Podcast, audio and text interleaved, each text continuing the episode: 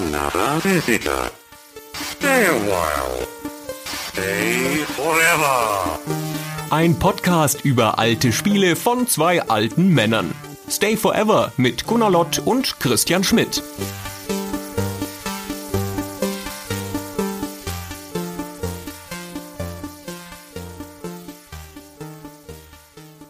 Hallo, ich bin Gunnar, ich und der Christian. Wir sitzen hier mit Ralf Glau, dem Macher von Hanse und von Vermeer, der sich bereit erklärt hat, mit uns über Vermeer zu sprechen. Diese Aufnahme findet statt, nachdem wir uns intensiv mit Vermeer beschäftigt haben. Wahrscheinlich erinnern wir uns jetzt besser an die Sachen als du, ja, wenn wir mit den Spezialfragen kommen im zweiten Teil dieses Podcasts nach einzelnen Screens und Berechnungsmethoden. Dann schauen wir mal, wo uns das noch hinführt. Aber wir würden gern so ein bisschen ins Gespräch einsteigen mit der Situation, in der du damals warst. Also wie bist du dazu gekommen, überhaupt mal ein Spiel zu programmieren? Das ist ja was, was nicht jedem als Freizeitbeschäftigung als erstes einfällt. Angefangen hat das Ganze, da habe ich meinen Freund besucht, Bernd Westphal, der hatte nämlich einen Computer und ich nicht. Damals noch diesen Epson mit diesem kleinen LCD-Display, der hieß irgendwas mit 20. Und als ich ihn das nächste Mal besuchte, hatte er einen Commodore-Computer, also diese Brotkiste. Und ich hatte so ein Ding ja noch nie gesehen und so, außer in der Schule. Da hatten wir noch mit Lochkarten so ein bisschen im Mathematikunterricht damit gearbeitet. Und ich war natürlich total interessiert interessiert an den Spielen, die es da so gab. Und wir haben dann die ganze Nacht hindurch ein Spiel nach dem anderen angespielt. Und ich fand, ein Spiel war dabei, das war Kaiser. Das fand ich total klasse, weil man dort eben mit mehreren Spielern vor dem Computer sitzen konnte. Und ansonsten fand ich die alle nicht so spannend. Und naja, ich habe zu der Zeit Produktdesign in Kassel studiert und habe mir dann überlegt, ja, wie kann man so ein Spiel mal gestalten und wie kann man das schaffen, mehrere Personen quasi vor den Computer zu bringen. Das war ja damals noch eine absolut neue Sache und gemeinsam dann so eine Spielentwicklung zu durchleben. Und da ich aus Lübeck komme und hier die Hanse allgegenwärtig ist. Hanse ist ja eine ganz prosperierende Wirtschaftsgeschichte gewesen und ich wollte gerne dieses Prosperierende, also dass sich etwas entwickelt, in so ein Spiel hineinbringen. Und so bin ich also zu Hanse gekommen und Vermeer ist eigentlich auch genau aus dieser Sehnsucht nach Prosperität dann entstanden, nur eben dann um 1920 und nicht um 1350, ne, wo das ja zur Hansezeit spielt. Diese Begegnung mit dem Computerspielen bei dem Bernd, das muss dann so 1985, 86 gewesen sein, nehme ich an? Ja, das kommt hin. Also Lübeck ist ja eine ganz tolle Stadt für junge Leute. Also war es zumindest damals. Wir haben hier sieben Gymnasien auf engstem Raum auf der Altstadtinsel und man traf sich nach der Schule eben immer. Ne? Also das war total klasse. Man hat sich dann für den Nachmittag verabredet und hat kreuz und quer mit die Schulen die anderen Schüler kennengelernt und es entstanden eben viele Klicken mit unterschiedlichen Interessen, Theaterspielen und was weiß ich, was man dann so alles gemacht hat. Man hat sich einfach immer für das interessiert, was die anderen so gemacht haben. Und Bernd war ganz versessen darauf, den Computer einzusetzen, um astronomische Daten zu berechnen. Und deswegen hatte er sich damit befasst. Und ja, mich hat das auch absolut fasziniert. Du warst in Kassel, hast studiert und der Bernd war noch in Lübeck? Ja, das ist ja nichts so Ungewöhnliches. Ja, ja, Bernd war in Lübeck. Ich war allerdings auch sehr häufig hier in Lübeck, weil aufgrund dieser vielfältigen Freundschaften war hier das soziale Leben einfach total angenehm und im Studium, naja, hat man Semesterferien und das Studium damals war relativ freigestaltet, so dass ich mir das immer wieder erlauben konnte, hier nach Lübeck zu kommen und hier dann mal für eine Woche zu bleiben und in der Bibliothek hier in Lübeck hatte ich dann auch immer gute Arbeitsmöglichkeiten und naja, so hat sich das ergeben also dieses Lebensgefühl, was du beschreibst mit dem Bernd und dann dieses Ausprobieren, die Nacht durch und sich damit beschäftigen, das kennen wir ja auch so, der Christian und ich. Aber wir sind nicht bis dahin gekommen, was zu programmieren. Weil da ist ja schon eine große Hürde dazwischen, zwischen Spielen und Programmieren. Wie habt ihr denn die übersprungen? Habt ihr das dann euch einfach aus Büchern beigebracht? Gab es da schon irgendwas an der Uni? Es ist, glaube ich, einfach so. Also ich war total fasziniert von dieser Möglichkeit der Computer, Dinge erstmal nur auszuprobieren. Also sie nicht ins Reine zu zeichnen, ne, so wie ich das immer mit meinen Entwürfen machen musste. Ja, da musste jeder Strich sitzen, sonst konnte man die Zeichnung wieder von vorne anfangen. Und der Computer war einfach als Universalgerät, der alle möglichen Maschinen quasi annehmen konnte. Schreibmaschine, Zeichenmaschine und Statikberechnungen, was weiß ich, alles, was man sich vorstellen kann. Ich war so fasziniert von diesen Möglichkeiten, ne, die auch in mein Studium hineinragten und heute ja auch die bestimmte Technik im Designstudium sind, dass ich mich da voll drauf gestürzt habe. Ich habe irgend so ein Taschenbuch gekauft, wo so eine Basic-Sprache erklärt wurde und fand das ganz toll, dass man also Schleifen machen konnte, die 10.000 Mal durchlaufen werden. Also wenn ich das auf ein Zeichenbrett machen müsste, 10.000 Mal einen Strich zeichnen, dann wäre das eine absolute Sklavenarbeit gewesen. Aber um zu programmieren, musste dir ja dann auch einen Computer angeschafft haben. Ja, das war gar nicht so einfach. Um mein Studium zu finanzieren, habe ich so kleine Werbeschilder gezeichnet. Die wurden dann so neben Stadtplänen aufgehängt mit was weiß ich, irgendwelchen Restaurants, so Zeichnungen von Häusern und so, die dann als Anzeige dort hingen. Und an der Uni Kassel gab es ein Rechenzentrum mit Tektronix Grafikrechnern, die damals, glaube ich, so um die 50.000 Mark gekostet haben, die so einen Vektorbildschirm hatten, der nicht zeilenmäßig das Bild abbildete, sondern so wie man das programmiert hat, wurde der Elektronenstrahl geleitet. Und man konnte das wie man es auf dem Bildschirm zeichnete, auch auf dem Plotter zeichnen. Ich habe mich da dann immer nachts einschließen lassen im Rechenzentrum und habe so eine Helvetica programmiert und habe dann mit dieser Schrift, die ja dann skalierbar war, das war so eine Vektorschrift, so eine Outline und habe damit dann immer diese Werbeschilder geschrieben und das war dann schon sehr klasse und da habe ich eigentlich das Programmieren gelernt, ja. Und wie kamst du dann zu einem eigenen Heimcomputer oder hast du auf dem C64 vom Bernd mitprogrammiert? Nee, es erschien zu der Zeit gerade der Schneider CPC. Der hatte ja eine wesentlich bessere Grafikauflösung als der C64.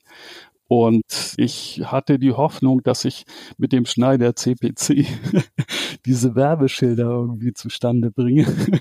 Das war natürlich vollkommen illusorisch. Obwohl diese Tektronix-Rechner hatten auch nur 30k Speicher und der Schneider CPC hatte ja immerhin schon 48k. Aber meine Mutter hat mich dann unterstützt finanziell und ich konnte mir so einen Rechner kaufen. Naja, und da habe ich mich dann so reingekniet und habe mir das ganze Betriebssystem vorgenommen, wie ist das aufgebaut und naja, was passiert da und so. Und ich hatte immer noch diese Erfahrung mit Bernd im Kopf, mit diesen Computerspielen und das hat mich unheimlich gereizt und mit dem Hintergrund der Hanse habe ich mich dann einfach hingesetzt, habe mir überlegt, wie kann man so einen Spielablauf in viele kleine Ziele zerlegen, ne, die immer wieder motivierend sind. Und ja, habe dann einfach angefangen zu programmieren, vollkommen chaotisch eigentlich. Also der Code war so dermaßen schlecht. Also könnt ihr euch ja vorstellen, ne? Also lauter Gotos und was weiß ich. Ne? Ich habe das in Basic gemacht damals. Dieser CPC hatte ein richtig gutes Basic. Es war ja auch eine englische Entwicklung und hatte diese super Erfindung des Copy-Cursors. Da konnte man den Cursor teilen und konnte aus einer Zeile den Text kopieren in die neue Zeile. Und dadurch ging das Schreiben vom Programm relativ schnell. Ne? Man musste nur den Cursor einmal teilen in die Zeile, wo man das rauskopieren wollte, reinsetzen und dann kopieren das Stück, was man wollte. Also das ging hervorragend. Also die Engländer waren einfach genial, was solche Dinge anging, solche wirklich hilfreiche Tools zu entwickeln. Ja, und dann habe ich dieses Hanse-Spiel programmiert. Das hat richtig viel Spaß gebracht. Ich habe mich dann mal wieder mal mit Bernd getroffen und habe ihm das gezeigt. Ja, und als ich das dann soweit fertig hatte, dass ich dachte, jetzt könnte man das mal irgendeinem Verlag vorführen oder so. Da bin ich dann zu Data Becker, glaube ich, gefahren. Aber ich war da nicht so überzeugt von der Begegnung und habe mich dann einfach ganz frech bei Ariola Soft, bei Bertelsmann angemeldet und habe da dem Harald Binzelmann die Hanse vorgeführt und der war so ganz amüsiert. naja, und da wir beide aus Norddeutschland kommen, haben wir uns eigentlich gleich sehr gut verstanden, muss ich sagen. Und ohne Harald Binzelmann würde es das Ganze auch gar nicht geben. Ich hätte das sicherlich irgendwann in die Schublade gepackt und ich hätte es sicherlich nicht bei Databacker damals veröffentlicht. Und da gab es ja nicht viel zu der Zeit. Der Harald beschreibt, du wärst im Parker freundlich grinsend da reinmarschiert, hättest dich nicht abweisen lassen, bis du irgendwas vorgeführt hast. Genau. Diese Unbekümmertheit der Jugend, die muss man einfach haben. Ne? Und das hat ja auch gut geklappt. Ich glaube, Harald hat das auch richtig Spaß gebracht. Wie alt warst du denn da? Weißt du das noch? Vielleicht 24 oder 25, sowas in der Gegend. Ehrlich gesagt, ich habe überhaupt kein biografisches Gedächtnis. Ich lebe eigentlich immer zeitlos. Das war ja dann eine richtige Firma und du warst ein Amateur, eine Einzelperson. Und wie ist das dann weitergegangen? Kam dann Vertrag, Anwalt, irgendwas? Also wurde das dann so ein Apparat aufgerufen oder war das im Wesentlichen du und Harald und ihr habt das irgendwie ausgemacht? Nee, es gab dann so einen Vertrag. Ich hatte Harald gefragt, na, was meinst du? Wie viel werden von dem Spiel vielleicht verkauft? Ach, da meinte er so zwei, dreihundert. Ne? Und naja, da dachte ich, gut, da ist das mit dem Vertrag auch nicht so wichtig, aber es ist eine nette Erfahrung, mal so in den Bereich hineingeschnuppert zu haben. Und ja, das Spiel war eigentlich fertig. Ich habe da gar nichts mehr dran gemacht, glaube ich, danach, nachdem ich das vorgestellt habe. War das, was du da dem Harald gezeigt hast, die CPC-Version? Ja, das war die CPC-Version. Ich hatte ja gar keinen C64. Ich konnte aber Bernd gewinnen, die C64-Version zu programmieren. Da hatte er auch viel Spaß dran, hat eigentlich auch ziemlich viel geflucht. Und ja, dann war es natürlich so, diese Commodore-Version war natürlich wesentlich wichtiger ne, für das Marketing, weil darüber natürlich höhere Verkaufszahlen generiert wurden, ne, als jetzt über die CPC-Version. Dementsprechend stand Bernd dann so ein bisschen unter Druck von Seiten des Marketings. naja, aber wir haben es irgendwie alles hingekriegt und Harald hat da auch immer seinen Gutteil beigetragen, muss man sagen. Weißt du noch, was ihr dafür gekriegt habt? Es gab irgendwie einen Vorschuss. Ich meine, das waren damals 2000 Mark oder so, die aber mit den Verkäufen verrechnet. Also ne, das war so ein nicht rückzahlbarer Vorschuss, der mit den Verkäufen verrechnet wird. Wenn jetzt nicht so viel verkauft werden, dass diese 2000 Mark erlöst werden, dann gehörten die 2000 Mark trotzdem mir. Ich musste also nicht zurückzahlen. Und wenn es darüber hinausging, gab es eine Prozentzahl, ich weiß nicht, ich glaube, das waren damals 15 Prozent oder so. Das ist ein klassischer Verlagsstil, wie es mit Buchverlagen auch ist, genau. Ja, ja, ganz klassisch. Hm. Und ich war auch total unbedarft. Ich bin ja nun auch nicht so erpicht auf, also Geld ist natürlich schon wichtig, aber das war mir damals alles, das war nicht die Hauptsache. Weißt du, was dann passiert ist? Also das Spiel hat sich ja dann sicherlich mehr als 200 Mal verkauft. Ja, das ging eigentlich ganz gut. Ja, das Marketing hat es irgendwie geschafft, dass Hanse im ZDF in irgendeiner Computersendung vorgestellt werden soll.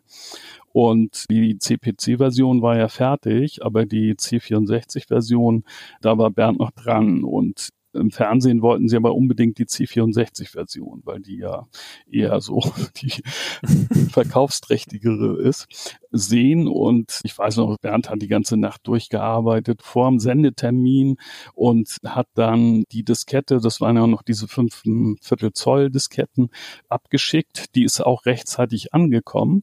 Aber Bernd hatte beim Verpacken so eine Heftklammer, durch die Diskette durchgestanzt, um den Brief zu verschließen.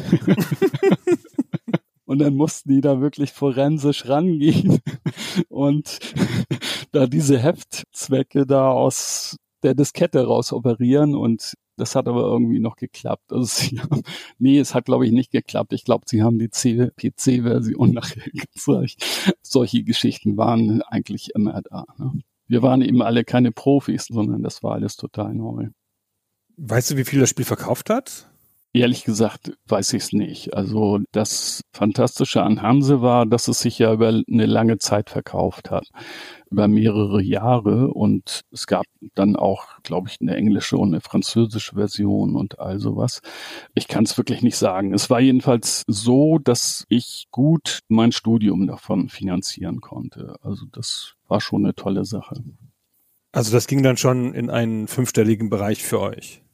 Das war nicht so wahnsinnig viel. Damals wurden auch, glaube ich, nicht so wahnsinnig viele Spiele verkauft. So als Autor hat man da auch gar keine Möglichkeit, das irgendwie nachzuprüfen. Man muss sich da nach treuem Glauben quasi ergeben, das, was man dann als Abrechnung bekommt.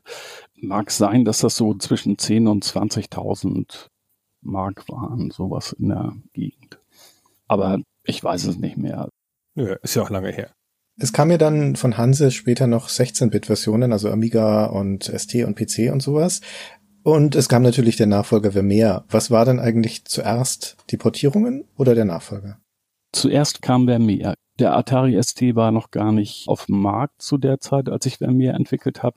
Vermeer war schon vom Konzept wesentlich anspruchsvoller natürlich als Hanse und ich habe relativ lange für das Konzept gebraucht, also ein Spielkonzept zu entwickeln, was genügend kurzfristige Ziele und Spannungsbögen hat und auf der anderen Seite möglichst viele Freiheitsgrade für den Spieler bietet und das Ganze eben auch noch als Gesellschaftsspiel. Da habe ich schon ziemlich lange dran gesessen an diesem Konzept. Das war nicht ohne. Also wenn du sagst Konzept, es gibt ja so ganz grob gesagt zwei Schulen der Entwicklung von Computerspielen. Das eine ist die Schule, ich setze mich an meinen Computer und fange an, irgendwas zu programmieren und experimentiere dann und es wächst beim Tun. Und das andere ist die Schule, ich setze mich hin und plane das Ding durch auf dem Papier und dann wird's umgesetzt. Wie müssen wir uns das denn vorstellen bei dir? Naja, ich würde mal Hanse in die erste Kategorie legen, die du gerade gesagt hast, dass es so beim ja, Rumspielen dann langsam wächst. Bei Vermeer war es so, die Rechner damals hatten ja nur 48 Kilobyte Speicher. Also ich hatte damals noch den CPC und bei den ganzen Möglichkeiten, die ich da unterbringen wollte, musste ich das schon wirklich sehr gut planen und mir auch dieses ganze spezielle Wissen da sind Sachen dann auch in diesem Z80 Assembler programmiert und so weiter. Also das war schon sehr viel auf dem Papier geplant. Das Recherchieren für die Kunstwerke und so, das musste ja auch alles stattfinden. Die Einteilung in verschiedene Kunstepochen und Kategorien und so weiter. Und naja, also das war schon eher diese zweite Kategorie, wo das auf dem Papier geplant ist. Kannst du abschätzen ganz grob, wie lang die Entwicklung von Hanse gedauert hat und wie lang die Entwicklung von Vermeer? Ja, also Hanse hatte ich, glaube ich, so in drei Monaten so weit, dass es spielbar war und drei Monate, um noch den letzten Rest Speicherplatz rauszuquetschen. aus dem Computer, also damit man da noch mehr Ereignisse unterbringen kann und so weiter. Also ein halbes Jahr. Und bei Vermeer da kann ich das schwer einschätzen, wie lange ich an dem Konzept gesessen habe. Also das habe ich natürlich auch immer mal so zwischendurch gemacht, wenn ich Zeit hatte oder ähm, wenn Semesterferien waren und so. Aber ich würde sagen, dafür habe ich ungefähr ein Dreivierteljahr gebraucht. Also die Grafik, das habe ich ja auch alles selbst gemacht noch zu der Zeit. Ja, so ein Dreivierteljahr war das ungefähr. Dann kam auch schon der Atari ST raus und die Portierung auf den ST fanden auch zu der Zeit gleich nach Vermeer dann statt. Noch eine Frage zu meinem Verständnis. Du warst also jetzt bei Ariolasoft, du hast das Hanse dort unter Dach und Fach gebracht. Das war also klar, das Ding kommt raus. Wann war denn klar, dass du den Nachfolger dazu machen würdest oder ein Nachfolgespiel und von wem ging das aus? War da Areola Soft, standen dir da und sagte, hör mal, Ralf, machen uns mal noch mehr Spiele? Oder hattest du von vornherein vor, ein neues Spiel zu machen? Na, ich glaube, das ist einfach so aus der Situation heraus entstanden. Ich war ja öfter mal in Gütersloh, da bei Areola Soft und habe mit Harald über die Entwicklung so gesprochen und da kam natürlich auch das, glaube ich, zur Sprache, ob ich noch ein zweites Spiel oder noch weiterentwickeln will. Also mir hat das wahnsinnig viel Spaß gebracht, weil ich eigentlich quasi da meinen idealen Lebensentwurf auch drin gesehen habe. Ne? Also Dinge zu machen mit einem Gerät, was einem nicht übel nimmt, wenn man Fehler macht, weil man die jederzeit korrigieren kann, also was total geduldig ist und was ein alle Freiheitsgrade in allen Richtungen ermöglicht. Ne? Also ich habe immer gerne recherchiert, ich habe mich gerne mit Geschichte befasst, ich habe mich mit Mathematik immer gerne befasst, mit Wirtschaft und so.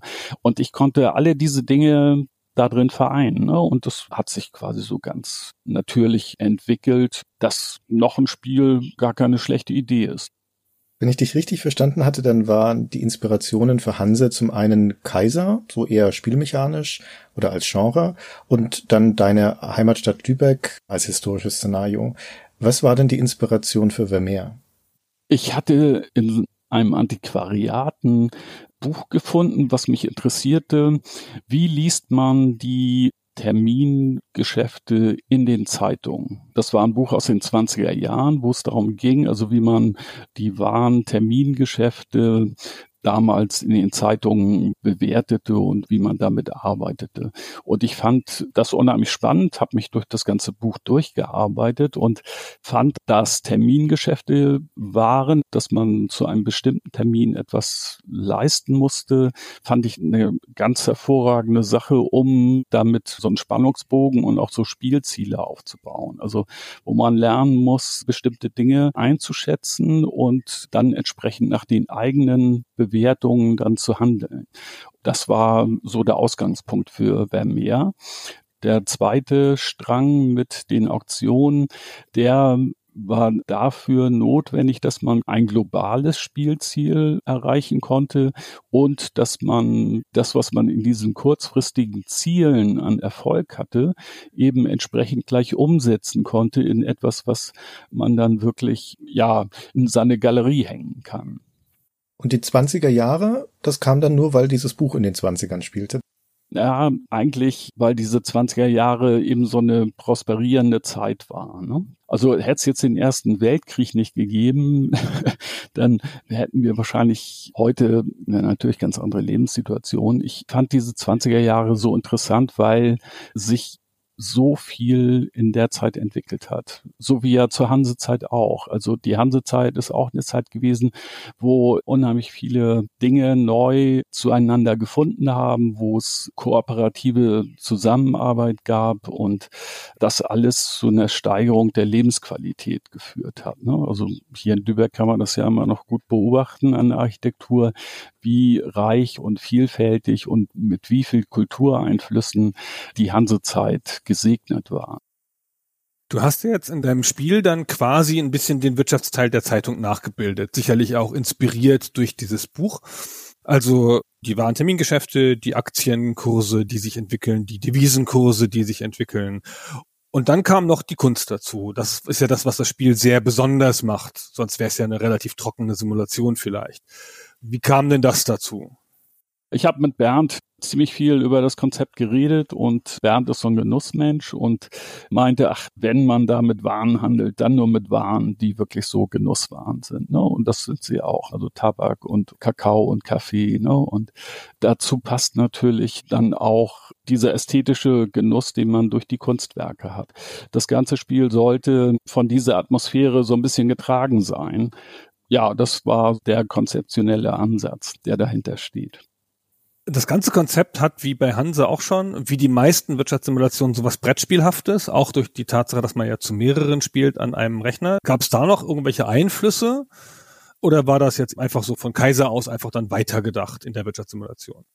Nein, das war eigentlich immer mein Hauptbeweggrund. Ich habe das immer erlebt, wenn ich das meinen Kommilitonen so gezeigt habe, was ich da so gerade mache, dann entstand immer vor dem Rechner, wenn wir denn das alle gespielt haben, eine ganz tolle Atmosphäre und ich fand das einfach toll. Also es ist ja ein bisschen anders wie ein Brettspiel, weil man seine Entscheidung quasi an den Computer delegiert und der ist ja so ein bisschen eine Blackbox für die Spieler. Dadurch spielt sich sehr viel zwischen den Leuten vor dem Rechner ab. Damals waren die Leute natürlich auch alle noch von der Brettspielkultur geprägt und waren eher bereit, so ein Computerspiel dann zu spielen, gemeinsam, als sich da alleine vorzusetzen. Weißt du, was ich faszinierend finde an deiner Erzählung, Ralf, ist, dass jetzt aus meiner Spielerperspektive, wenn ich mir Vermeer anschaue, da sind diese drei großen Elemente drin, die Epoche, in der das spielt, der Wirtschaftsteil mit dieser Weltreise und den Plantagen und dem Verkaufen von diesen Gütern und dann der Kunstaspekt. Und wenn du mich gefragt hättest, was ist denn das Wichtigste daran, hätte ich gesagt, das ist die Kunst. Ich meine, das Spiel heißt ja auch nicht zuletzt Vermeer und es heißt nicht Kakaohandel 1920 oder sowas. und nachdem du ja auch ein Designer bist und ein künstlerischer Mensch, hätte ich gesagt, das war doch dem Ralf bestimmt eine Herzensangelegenheit, hier ein Spiel zu machen, das mit Kunst zu tun hat. Aber deiner Erzählung entnehme ich, dass das eher der Nachgedanke war und im Mittelpunkt stand der wirtschaftliche Aspekt. Naja, nee, du hast schon eigentlich ganz recht. Also ein Anliegen war, diese Kunst oder diese Objekte dort hineinzubringen. Das mit den Kunstwerken ist jetzt ja keine so große Herausforderung in der Konzeptionierung, sondern eher, wie kommt man als Spieler zu diesen Kunstwerken? Ne? Und wie verdient man sich das Geld, um sich diese Kunstwerke leisten zu können? Und wie verschränkt sich das? Man muss ja dann auch immer bei der Auktion vor Ort sein, ne, mit diesen wahren Termingeschäften. Und ich würde mal sagen, dieser Kunstaspekt, der war schon von Anfang an dabei war aber jetzt konzeptionell nicht so problematisch zu lösen. Die anderen Elemente waren wesentlich komplexer zu lösen. Und deswegen, wenn ich jetzt das so aus der heutigen Zeit betrachte, dann ist es natürlich so, dass mir diese Warenwirtschaft doch am meisten abverlangt hat vom Konzept her. Wo wir schon bei dem Namen des Spiels waren, Vermeer. Du hattest ja nun in der Kunstgeschichte hunderte, tausende von Künstlern zur Auswahl, für die du dann eine Auswahl treffen musstest, welche überhaupt im Spiel vorkommen. Und dann natürlich auch die Frage, welches ist denn der Hauptkünstler? Denn der Jan Vermeer hat ja eine eigene Kategorie im Spiel und ist mit den meisten Bildern vertreten. Ich hätte jetzt gesagt, aus der Perspektive der 80er, wenn man da einen Maler nehmen wollen würde, der irgendeinen Wiedererkennungswert bei möglichst vielen Leuten hat, dann nimmt man vielleicht einen Van Gogh oder einen Rembrandt oder sowas. Warum ausgerechnet Vermeer? Ja, das liegt sicher daran, ich mag Vermeer sehr gerne, weil er das wirklich geschafft hat, dieses Licht so hervorragend umzusetzen. Und es gibt nicht viele Werke von ihm. Also zu der Zeit war Vermeer noch nicht so en vogue. Das kam eigentlich dann erst später. Ja, du warst da deiner Zeit voraus. Ich war viel in den Kasseler Museen und da gibt's ja das Schloss Bellevue oben, da beim Herkules und da gibt's eben viele holländische Maler und ich war immer sehr fasziniert davon. Und bei Vermeer fand ich alle diese Aspekte so hervorragend gelöst. Und dann kommt noch dazu, ich hatte das Bernd erzählt, dass ich da jetzt gerne Vermeer hätte. Und er meinte, ja, das ist klasse. Vermeer, das kommt von vermehren. Also etwas vermehren. Nur das passt. Nenn doch das Spiel so. Ne? Ich glaube, da ging es darum, wie kann man das Spiel nennen. Genau. Und da sagt er, nenn das doch Vermeer. Da geht es ums Vermehren. Und ja, so ist Vermeer dann, glaube ich, in den Mittelpunkt gerückt. Und Dazu kommt dieses Titelbild, also dieses junge Mädchen mit dem Ohrgehänge. Das ist wirklich ein fantastisches Titelbild gewesen, was ich unbedingt haben wollte. Und ja, so hat sich das eigentlich entwickelt, hin dann das Wer mehr zu nennen und wer mehr dann auch in den Mittelpunkt zu stellen. Das Mädchen mit dem Perlenohrring, das ist dann das Titelbild des Spiels geworden, also des Titelbildschirms, aber nicht das Covermotiv. Hättest du es auch gerne auf dem Cover gehabt? Ja, hätte ich auch gerne gehabt. Ich fand das Cover jetzt nicht so berauschend, aber ich weiß nicht, das lag ja im Aufgabenbereich von Ariola Soft, diese lizenzrechtlichen Dinge abzuklopfen. Mag sein, dass es da doch Probleme gab, das als Titelbild zu nehmen. Ich weiß es nicht. Ich habe da leider nichts drüber erfahren. Also ich habe damals noch die ganzen Dias gemacht von den Bildern und habe die dann an Ariola Soft weitergeleitet mit der Anmerkung, dass ich sie gerne wieder zurück hätte und habe die aber auch nie wieder zurückbekommen. Ja, das wäre schön gewesen. Ich habe es aber, glaube ich, als Titelbild auf dem Bildschirm gehabt. Ne? Genau. Von wem kam denn eigentlich die Idee, die Bilder, die Gemälde als Kärtchen in die Packung zu legen? Das hatte ich mir überlegt, weil dieser Effekt, dass man nicht nur auf dem Computer sieht, welchen Spielstand man erreicht hat, sondern das wirklich haptisch und auch natürlich durch die Bilder selbst sich immer wieder vergewissern konnte, wie weit man im Spiel gekommen ist. Und das fand ich einfach eine total tolle Sache und ich hatte das Areola vorgeschlagen und die waren auch sofort bereit, das so zu produzieren. Das war auch eine tolle Sache. Vielleicht kannst du uns helfen, eine Frage, ein Mysterium zu beantworten. Es gibt nämlich einen Unterschied zwischen der Kassettenversion auf dem C64 und der Diskettenversion, den wir uns nicht erklären konnten. Und zwar sind teilweise die Maler unterschiedlich. In der Kassettenversion sind acht Maler im Spiel anders. Mhm. Und in der Packung liegen aber die gleichen Gemäldekärtchen. Also in der Kassettenversion sind also im Spiel teilweise andere Maler als auf den Kärtchen. Und wir hatten dann einfach angenommen, dass die Urauswahl der Maler, die du mal getroffen hast, sich geändert haben muss an irgendeiner Stelle. Das ist mir vollkommen neu. Also ich habe jetzt keine konkrete Erklärung.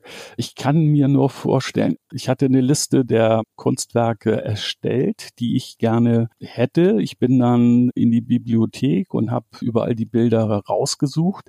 Das war nicht so einfach. Ich hatte mir die Liste zusammengestellt und war dann in der Bibliothek und da ist natürlich dann nicht alles das verfügbar, was man sich so wünscht. Dann kommt immer noch so ein bisschen der Zeitdruck dazu, der dann vom Marketing gemacht wird, weil das muss ja dann auch in Produktion gehen. Und ich hatte dann zum Glück Hilfe beim Abfotografieren und ja, das war so eine ziemlich überstürzte Aktion, das Ganze, ja, ja. Und wahrscheinlich war es so, dass ich Bernd, der ja die Kassettenversion programmiert hat, diese Liste schon im Vorweg gegeben habe, damit er sie einbauen konnte und dann aber festgestellt habe, dass ich für bestimmte Maler keine Bilder gefunden habe in der Bibliothek. Und dann war es wahrscheinlich so, dass dieses Kassettenmaster nicht mehr überprüft wurde und nicht korrigiert worden ist. Also anders kann ich es mir nicht erklären. Also das ist ja echt skurril. Also es hat ja keine ganz negativen Auswirkungen, weil die Nummern waren ja alle korrekt. Das heißt, man konnte das ja einfach so weiter spielen, ohne dass man da einen Nachteil von hat. Das war nur ein Mysterium. Ja, ja, das wäre auch ein Mysterium, aber ich kann es mir nur so erklären. Das ist wirklich lustig und zeigt aber auch, wie neu das alles war in so einer Pionierzeit. Da geht das eben einfach mal so drunter und drüber. Hattest du eigentlich noch mit anderen Abteilungen bei der Ariolasoft zu tun oder war dein einziger Ansprechpartner der Harald? Ja, mitunter so ein bisschen mit dem Marketing, aber da ging es eigentlich immer nur darum, dass mir irgendwelche Termine vor die Nase gesetzt wurden. Inhaltlich war eigentlich immer Harald mein Gesprächspartner und sein Kollege, sein Name fällt mir jetzt nicht ein, auf den ich ab und zu zurückgreifen konnte, wenn ich technische Probleme hatte mit irgendwelchen Assembler-Direktiven und, und, und. Also das war schon eine tolle Unterstützung von Seiten Areolas und natürlich auch von Harald damals. Hast du da auch so Pressetermine gemacht? Also bei den Zeitschriften Spiele vorgeführt und so? Ja, es gab mal so eine kleine Tournee. Da war ich unterwegs zu verschiedenen Terminen, wo ich die Spiele signiert habe und in Kaufhäusern und ich glaube zum Abschluss war ich dann noch beim Bayerischen Rundfunk in so einer Computersendung. Nicht schlecht. Ja, das war lustig. Wie hieß der noch? Den gibt's heute noch. Im Deutschlandfunk ist er jetzt. Ach, fällt mir jetzt gerade nicht ein. Aber das war sehr spannend, ja. Und weißt du dann, wie das mit Vermeer lief? Also war das dann ähnlich erfolgreich? Hast du dann Feedback drauf gekriegt? Wurdest du dann besser bezahlt, weil du jetzt schon etablierter Autor warst? Nee, da hat sich eigentlich nicht viel geändert. Das ist ungefähr so gleich geblieben. Das ist so lange her. Es war jedenfalls so, dass ich jetzt nicht unbedingt gleich nach dem Studium mir eine Brot- und Butterarbeit suchen musste. Das war schon mal richtig klasse zu der Zeit. Der Meer war auch so ein Langläufer, der sich lange gut verkaufte. Bei Vermeer kam noch dazu, dass eben durch die neuen Computermodelle, also Atari und vor allen Dingen Amiga, bei Hanse dann auch noch da wurden dann schon ganz gute Zahlen geschrieben. Aber wer mehr, ich weiß es wirklich nicht mehr, ob das jetzt 30.000 waren oder 40.000, das war ja auch über viele Jahre dann gestreckt. Ja, also eine Existenz davon begründen, das war damals fast unmöglich von dem, was man da in Aussicht hatte. Also ohne normalen Beruf, glaube ich, hätte man das nicht machen können. Ich hatte natürlich den Vorteil, dass ich noch Student war, aber davon leben hätte man damals, glaube ich, nicht können. Aber du hattest es ja locker überlegt, dass du so ein Computerspielerautor sein willst, oder? Ja, das lag natürlich nahe, aber ich habe dann gemerkt, ich habe ja noch Yuppies Revenge programmiert. Da ging es um diese ganze Ölgeschichte auch eben 60er Jahre prosperierend, auch wieder in der Wirtschaft. Aber ich habe dann doch gemerkt, oh, ich neige zu Wiederholungen und das gefiel mir jetzt nun ganz und gar nicht. Dazu kam dann auch dass natürlich die Ansprüche jetzt durch die immer besser werdende Hardware auch immer größer wurden, was jetzt Grafik, was Sound und so weiter anging. Und ich habe es so geliebt, diese absolut reduzierte Grafik, dieses reduzierte, was in diesen frühen Computerspielen war. Das fand ich total klasse. Und mit dieser überbordenden Grafik und diesen Soundgeschichten, ach, das war irgendwie nicht so mein Ding. Da hatte ich denn doch Schwierigkeiten, mich immer wieder zu motivieren, was Neues anzufangen. Das hat sich auch eigentlich so als durchaus richtig erwiesen, dass ich dann da von Abstand genommen habe, ne, da weiter in dem Bereich zu arbeiten. Danach, nach Vermeer kam Yuppies Revenge und nach Yuppies Revenge kam ja dann diese Geschichte mit der Art Edition, also mit der neuen Firma. Dazu hat uns der Harald ein bisschen erzählt, dass das ja ein Vehikel vom Kruschke gewesen sei, der das halt gegründet hat als quasi internes Entwicklerstudio für seine neue United, also die Nachfolger der Ariola. Kannst du dazu ein bisschen was erzählen? Ja, das, was sich da herauskristallisiert hat, war eigentlich ein doch recht umfassendes Programm, was zu bewältigen war. Da waren bestimmte Vorgaben, wie viele Spiele in welcher Zeit zu produzieren sind und diese ganzen Bedingungen, das entsprach jetzt nun gar nicht so meinem Lebensentwurf, muss ich sagen. Ich war immer oder bin immer unheimlich vielseitig interessiert gewesen und mir wurde das dann auch ein bisschen eng alles. Wie gesagt, dazu kam die Anforderung, dass die Teams eigentlich immer größer werden mussten, was zur Folge hat, dass man natürlich diese Organisation der Teams, was ja so Manageraufgabe ist, dass das immer mehr in den Vordergrund rückte, diese ganzen organisatorischen Fragen und damit dann auch die wirtschaftlichen Fragen. Solange ich mit Bernd oder mit einigen anderen zusammengearbeitet habe, wo man sich nicht irgendwelchen organisatorischen Formen unterworfen hat, war das alles ganz hervorragend. Das war eben diese Pionierphase, wo jeder alles machen konnte, wo man sich aus sich selbst heraus immer wieder motivieren konnte. Also wenn man morgens aufstand, dann hatte man richtig Lust, sich an den Computer zu setzen, der dann aber erstmal eine Viertelstunde das Programm von der Kassette geladen hat. Das war quasi so das Lebensgefühl. Und mit der Art Edition kam so ein bisschen die Erwachsenenwelt rein, dieser Ernst des Lebens, die wirtschaftlichen Zwänge und Konzepte jetzt nicht aus den eigenen Neigungen heraus entwickeln, sondern weil man eine bestimmte Menge abliefern muss. Das ist wahrscheinlich so ähnlich, wie es auch Musikbands geht, ne, wenn die dann neue Songs machen müssen und so. Naja, und das war jetzt nicht die Atmosphäre, in der wirklich gute Spiele gedeihen. Ne?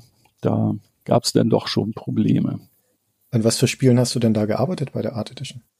Es gab eine ganze Reihe Titel. Einmal gab es das Haus, da ging es um Immobilienmanagement. Das war aber nicht von mir, sondern von jemand anderen. Ich war eigentlich eher dafür zuständig, das denn zu begleiten. Dann gab es noch irgendwie Trucker, da ging es um Lkw-Geschichten und, und, und. Das waren eigentlich keine originären Ideen von mir. Ich hatte noch ein Konzept, wo ich experimentiert habe mit den Möglichkeiten des Computers. Das war unter dem Arbeitstitel Ritter, hieß das, glaube ich. Ich weiß aber gar nicht, ob das veröffentlicht wurde. Naja, es war nicht so erquicklich, das Ganze. In diese Zeit der Art Edition fällt ja diese berühmte Spielesammlung deiner ersten drei Werke, die Ralf Glau Edition, mit der Karikatur von dir auf dem Cover. Und das ist insofern eine historische Besonderheit, weil das unerhört ist, dass ein deutscher Entwickler seinen eigenen Namen auf dem Cover hat und sogar sein eigenes Bild auf dem Cover hat. Also zu der Zeit wüsste ich kein anderes Spiel, wo das schon mal da gewesen wäre und ehrlich zu sagen, ich weiß bis heute keins, wo das der Fall gewesen wäre. Also du warst ja dann quasi ein Star zu der Zeit. Ja, ich sehe das nicht so. Außerdem, Sid Meier ist auch. International ja, aber im deutschsprachigen Raum würde ich fast sagen, bist du der Einzige bisher. Das mag sein. Ich bin jetzt aber nicht derjenige, der sich immer vorne auf die Rampe stellt. Ich bin eigentlich jemand, der gerne kooperativ mit anderen zusammenarbeitet, aber dabei auch am roten Faden bleiben und ja, effektiv irgendwas umsetzen ich würde mal sagen, das war damals natürlich dem Marketing geschuldet, dass die mich dort so herausstellten. Ich habe meinen Arm dazu gegeben, aber für mich war das jetzt nichts. Also es hätte auch genauso gut bleiben gelassen sein können. Also das war mir oder ist mir eigentlich nicht so wichtig das Marketing kommt ja auch nicht so ohne weiteres auf so eine Idee. Die machen das ja nur, wenn sie glauben, dass da tatsächlich ein Wiedererkennungswert existiert. Also dass da draußen bei der Zielgruppe der Name Ralf Glau bekannt ist. Kannst du das in irgendeiner Form bestätigen? Warst du bekannt? Hat sich das irgendwie niedergeschlagen? Hast du Fanpost bekommen? Solche Dinge? Ja, ich hatte schon also nette Briefe bekommen, wo sich Leute gefreut haben, mit Vermeer zu spielen und mich dann eingeladen haben, wenn ich dann mal in München bin, doch mal bei ihnen vorbeizuschauen oder so. Das ist schon vorgekommen. Aber ich muss auch ehrlich sagen, damals, ich habe diesen Rummel gar nicht so wahrgenommen. Ich hatte ja nebenbei auch noch das Studium, was ich machen musste. Ich war mal mit meinen Dingen so den ganzen Tag über beschäftigt, dass ich davon so viel nicht mitbekommen habe. Da war einmal diese Tour, die ich gemacht habe, die fand ich ganz interessant. Aber das hat mich nicht motiviert, unbedingt in diese Richtung jetzt mehr Energie aufzubringen, ne? also mich noch berühmter zu machen. Also so war mein Lebensentwurf eigentlich nicht. Ich habe mich ein bisschen gewundert, dass das Marketing das gemacht hat, weil sie eigentlich ja wussten, dass das nicht so unbedingt mein Steckenpferd ist, jetzt überall präsent zu sein. Und klar ist es so, dass mich, wenn ich heute mit fremden Leuten rede und die kriegen irgendwie raus, dass ich was mit Hanse und wer mehr zu tun habe, dass die dann die Spiele kennen und sich auch freuen, mich dann kennenzulernen. Aber das ist ja jetzt, ich weiß nicht, wie viele Jahre ist es her? Das ist eine Generation weiter. Das ist so ganz nett. Aber es ist auch so, dass man natürlich sofort festgelegt ist auf diese Rolle, ne, die ich damals so inne hatte. Also zumindest, ich habe damals die Ralf Glau Edition gekauft, weil ich ein großer Fan von Vermeer war und hatte das aber nicht auf dem PC gespielt, sondern auf dem C64 und als ich dann später einen PC hatte, wollte ich es wieder spielen, habe mir deswegen die Ralf Glau Edition gekauft. Und für mich war das Ganze eher umgekehrt. Ich kannte deinen Namen vorher nicht. Also ich hätte nicht sagen können, von wem Vermeer war, aber dadurch, dass ich dann diese Packung hatte mit diesem Namen, diesem Bild, warst du auf einmal für mich als der Designer präsent. Also die Tatsache, dass das so in den Läden stand, glaube ich, hat deinen Namen noch bekannter gemacht. Ja, das stimmt. Zum Glück war es ja eine Karikatur. Also ich habe die Leute nicht direkt immer erkannt. Aber du warst ja auch hinten mit drei Fotos drauf. Ja, stimmt. Oh ja, ich weiß noch, da hatte ich mir hier aus dem Fundus diese Hüte und das alles geliehen und bin dann damit zum Fotografen gegangen. Ja, ja. Das war super. Sehr schöne Fotos. Ja, ja, das stimmt. Das war auch noch so eine Geschichte. Bei einer Theatergruppe hatte ich mir die Sachen ausgeliehen. naja, ich fand das schon natürlich interessant und man darf jetzt aber auch nicht vergessen, das war damals alles eben total neu und das Marketing von Areola Soft, die waren auch wirklich kreativ, also was die sich so haben einfallen lassen. Ja, als Programmierer war man schon ja eine Ausnahmeerscheinung in der Öffentlichkeit. Da gab es ja nicht so viele von. Es war ja auch damals wahnsinnig schwierig, an irgendwelche Programmiersprachen zu kommen und so. Das war ja alles sehr abenteuerlich, wie man dazu kommen konnte. Der Christian hat ja eben diese Einzigartigkeit hervorgehoben, diese Besonderheit, dass du da deinen Namen und dein Gesicht dann drauf hattest. Aber die damalige Presse, die die Ralf Glau Edition getestet hat, hat da kein Wort drüber verloren. Das fanden sie völlig normal. Da wurden dann sogar noch so Überschriften gewählt wie Rhapsodie in Glau. Ja. ja von der Eva Hoog und so. Also das war völlig anerkannt. Das war denen völlig selbstverständlich, dass du da so rausgestellt wirst, weil sie dich offenkundig schon kannten von den Spielen davor. Gut, das mag sein, dass das schon was Besonderes war, dass jemand jetzt wirklich drei Spiele rausbringt hintereinander. Ich meine, das waren ja auch in relativ kurzen Abständen Veröffentlichungen. Also heute ist das sicherlich nicht mehr so möglich, aber es war damals auch so eine ganz, also man war eben recht unbekümmert in allem und das gab schon sehr skurrile Sachen. Also meine Töchter finden das ja auch komisch, dass ich früher mal so präsent war in der Öffentlichkeit. Ich finde das komisch. Wir müssen doch eigentlich stolz und begeistert sein. Christian, dein Sohn ist zu jung dafür. Meine Tochter findet das wahnsinnig uncool, wenn sie mein Foto in alten Heften sieht. Ehrlich? Siehst du? Ja, oh, das ist alles so altmodisch und so. Und meiner Tochter gegenüber sage ich ja immer, ich bin Influencer, weil ich ja einen Podcast habe und die so, bist doch kein richtiger Influencer. also bitte, genau. Papa. Nee, nee, da sind die sehr kritisch, glaube ich, ja. nee, der sagt sie dir gegenüber, aber wenn es darum geht, vor ihren Freundinnen anzugeben mit ihrem Vater, dann sieht das schon wieder ganz anders aus. Das denkst du dir. So viel Glück bei dieser Erkenntnis, doch so zehn Jahre oder so, wenn dein Sohn dann mal reden hörst, oh, mein uncooler Papa, redet nur über alte Spiele, boah, ey. Haben deine Töchter mal deine Spiele gespielt, Ralf? Nee, aber die haben irgendwie mal so ein YouTube-Video gesehen, wo das gespielt wurde. Nee, die sind quasi so, dass sie gerade aus dem Haus, also Flücke sind.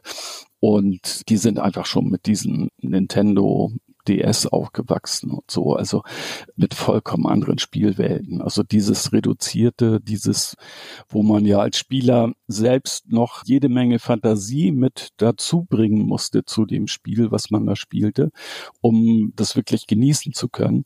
Das können die gar nicht mehr, das kennen die auch nicht mehr. Diese Fantasiekräfte, die sind da nicht vorhanden, zumindestens was Spiele angeht. Also da muss immer tolle Grafik sein und naja damals reichte ja irgendwie, wenn da ein Punkt über dem Bildschirm sich bewegte, dann war das ja schon fast sensationell. Ne?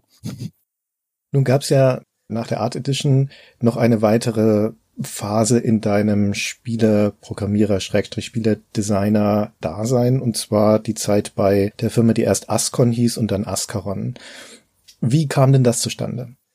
Ja, das lag an Holger Flöttmann, den hatte ich schon kennengelernt zu Areola-Soft-Zeiten. Da hatte er, glaube ich, die Firma Talion. Kann das sein? Genau. Ja, ja, genau. Und ich lernte ihn schon bei Areola Soft kennen bei einem Besuch da bei Bertelsmann. Und Holger Flöttmann hat Hanse und Vermeer von der Art Edition, also Areola Soft Art Edition, dann übernommen in sein Programm und wollte die Hanse neu auflegen mit neuer Grafik und mit etwas erweiterten Spielefeatures und kam dann auf mich zu, ob ich dazu Lust hätte. Und ja, da habe ich auch nicht Nein gesagt. Das war auch eigentlich eine ganz schöne Zeit, diese Hanse-Entwicklung. Parallel dazu wurde auch Anstoß entwickelt. ich weiß noch, ich habe dann mal die Kommentare gehört, die wurden da gerade eingesprochen zu den Anstoßspielen. das war mal ganz lustig. Warst du da in Gütersloh für die Entwicklung? Also vor Ort? Hast du dort gearbeitet im Büro? Nee, ich war nach wie vor noch in Kassel als Student und bin dann immer nach Gütersloh rübergefahren. Das lag so ein bisschen außerhalb des Studio. Da war ja schon quasi so ein richtiger Stab. Es gab Grafiker, es gab Hardware-Programmierer, also die die quasi die ganze Grafik dann entsprechend umgesetzt haben. Und da war schon eine recht umfangreiche technische Unterstützung jetzt in der Spieleentwicklung. Hanse jetzt neu zu kreieren, war für mich jetzt auch nicht so problematisch. Das hat viel Spaß gebracht, das noch so ein bisschen zu erweitern. Das war ja auch alles noch recht einfach. Diese sehr reduzierte Entwicklung des Kirchenbaus, der da in der Grafik umgesetzt wurde und so. Ja, das war eigentlich eine ganz schöne Zeit. Hast du da programmiert? Ja, da habe ich auch programmiert teilweise sogar auch dann Gütersloh, wenn es dann gar nicht anders ging, aber dann immer nur so tageweise, zwei, drei Tage und das meiste aber dann doch zu Hause und damals musste man ja alles noch per Post schicken, die Disketten und was man jetzt so hatte. Naja, aber das ging so, ja, ja. Ascaron hatte als ihr erstes Spiel, also Ascon hießen sie da ja noch, den Patrizier rausgebracht und das ist, wenn man ehrlich ist, ja eigentlich ein Remake von der Hanse oder ein Neudenken mhm. der Hanse, gleiches Szenario, ähnliches Prinzip, auch Wirtschaftssimulation und so weiter. Inwieweit war dir das denn bewusst, dass das Patrizier da quasi auf deinem Hanse aufbaut und spielte das eine Rolle für wiederum deine Hanse-Neuauflage? Ja, das war so. Holger kam, als ich da war und sagte hier, er hat von, ich glaube, zwei Programmierer waren das, so ein nettes kleines Spiel. Das hatte den Arbeitstitel Pfeffersäcke. Und das hat er mir gezeigt. Ich fand das auch richtig gut. Ich finde das einfach immer klasse, wenn Leute sich zusammenfinden aus eigener Motivation, also ohne von außen dazu gezwungen werden und dann sowas auf die Beine stellen. Also ich habe da überhaupt nichts gegen gehabt. Im Gegenteil, ich fand das richtig gut. Und das Spielprinzip von Patricia, das hat mir auch gut gefallen. Also da habe ich gar keine Probleme mit. Es gab später noch mal irgendwie so eine Hanse-Version. Ich weiß nicht, von wem sie herausgegeben wurde. Die war aber, glaube ich, nicht so sehr erfolgreich. Aber das fand ich dann schon eher so ein bisschen Trittbrettmäßig, ne, mitfahren auf der Schiene. Aber bei Patricia, nö, das fand ich voll in Ordnung und was die da programmiert haben, das war auch richtig klasse.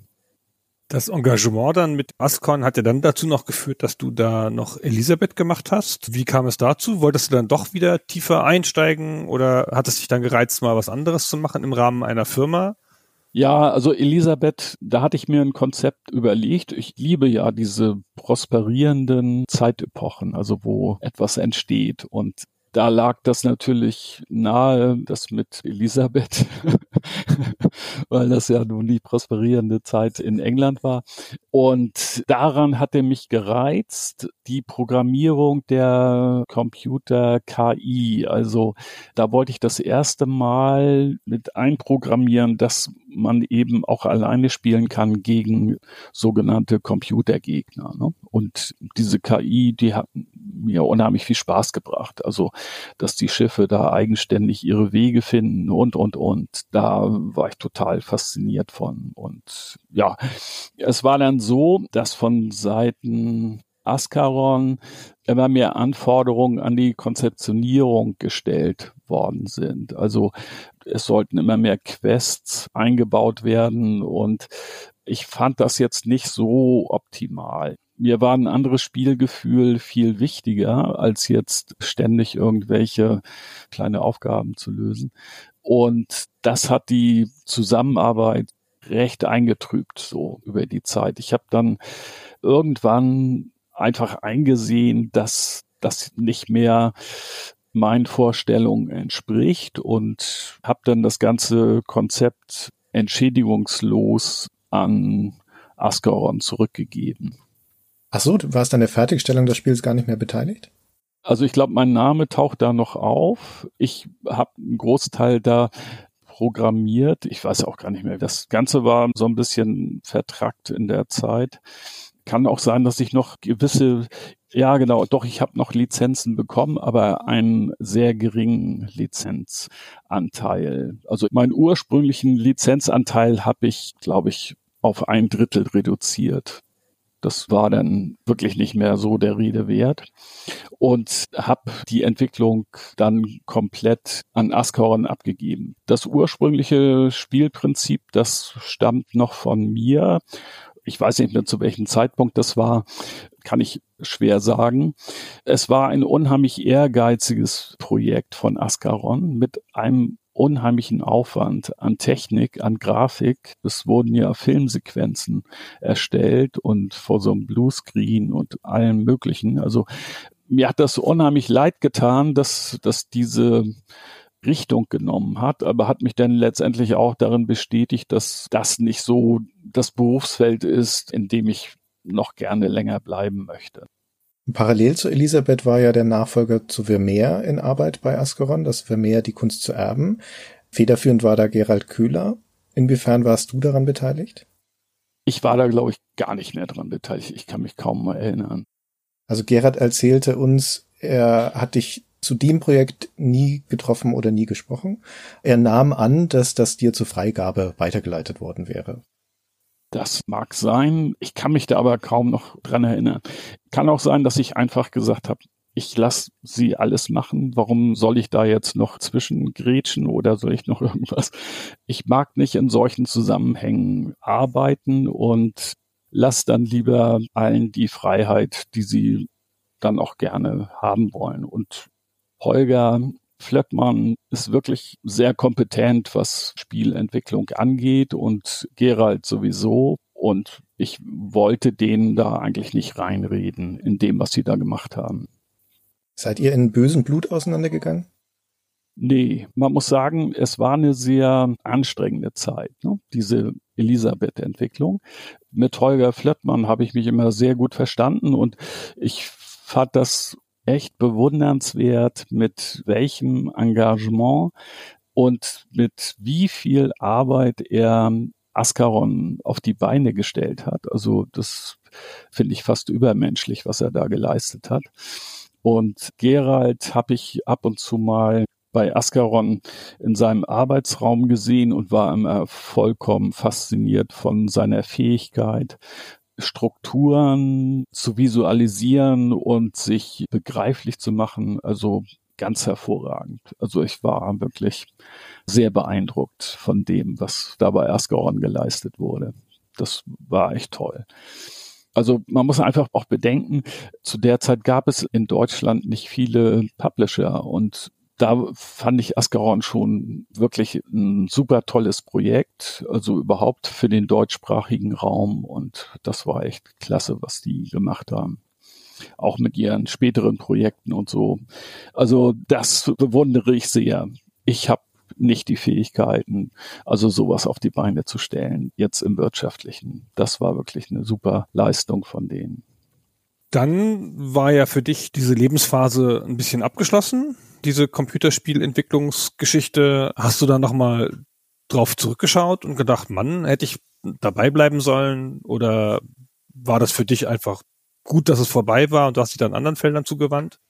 Es ist natürlich immer eine interessante Frage, ne, die man sich stellt. Aber das war, ja, wie alt war ich da? So 33, 35 und ich hatte so das Gefühl, ach, alle Ideen, die so in mir lebendig waren und unbedingt realisiert werden wollten, die habe ich eigentlich umgesetzt. Also ich bin da jetzt frei von diesem Zwang, das irgendwie umzusetzen und kann mich jetzt so ganz entspannt jedwedigen Thema zuwenden, so langweilig es auch sein mag.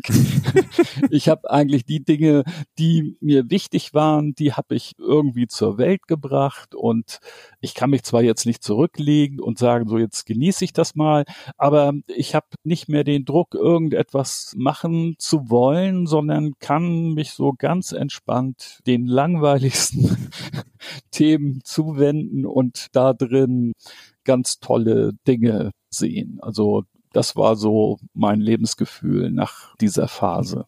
Das war so Mitte der 30er, ja. Dass wir heute mit dir sprechen über Vermeer, das liegt auch daran, dass Gunnar und ich mit Vermeer natürlich auch aufgewachsen sind, dass das auch eine der prägenden Erfahrungen war von unserer Jugend als Spieler.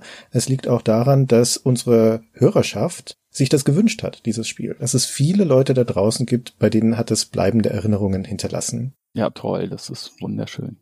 Hast du eine Theorie, eine Interpretation, warum Vermeer spezifisch so ein beliebtes und erfolgreiches Spiel war?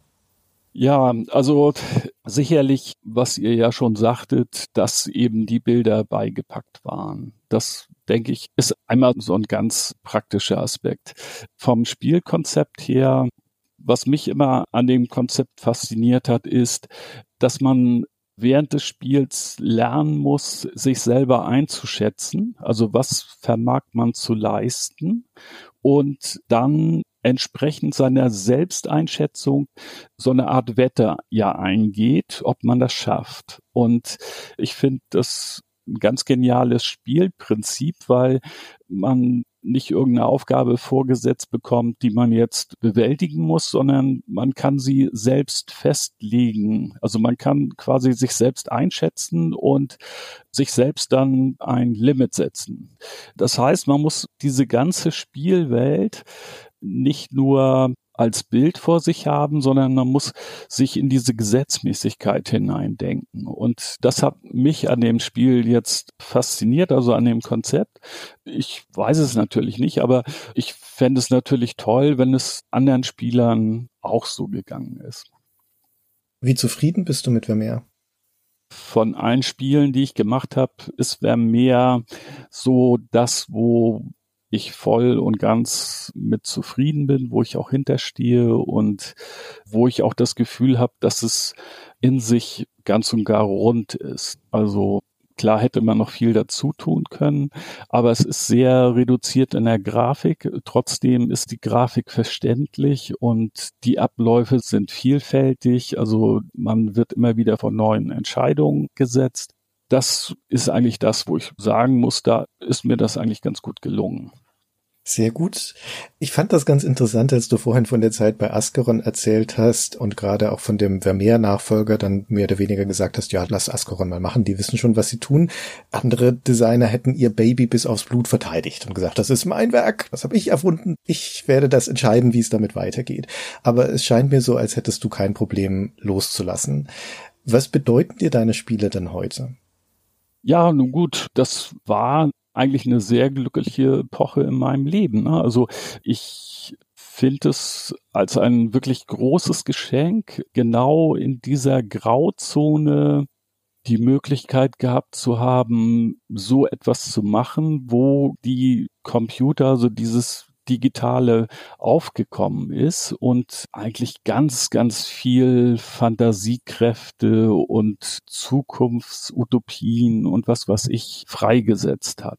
Also diese Zeit der Homecomputer, diese Verheißung des Zukünftigen, das war einfach toll. Und dann aktiv in diesen Entwicklungen drin zu stehen und alle Freiheitsgrade zu haben, alle Möglichkeiten zu haben, die die Zeit damals boten, das ist einfach ein ganz glücklicher Zustand gewesen wirklich hervorragend.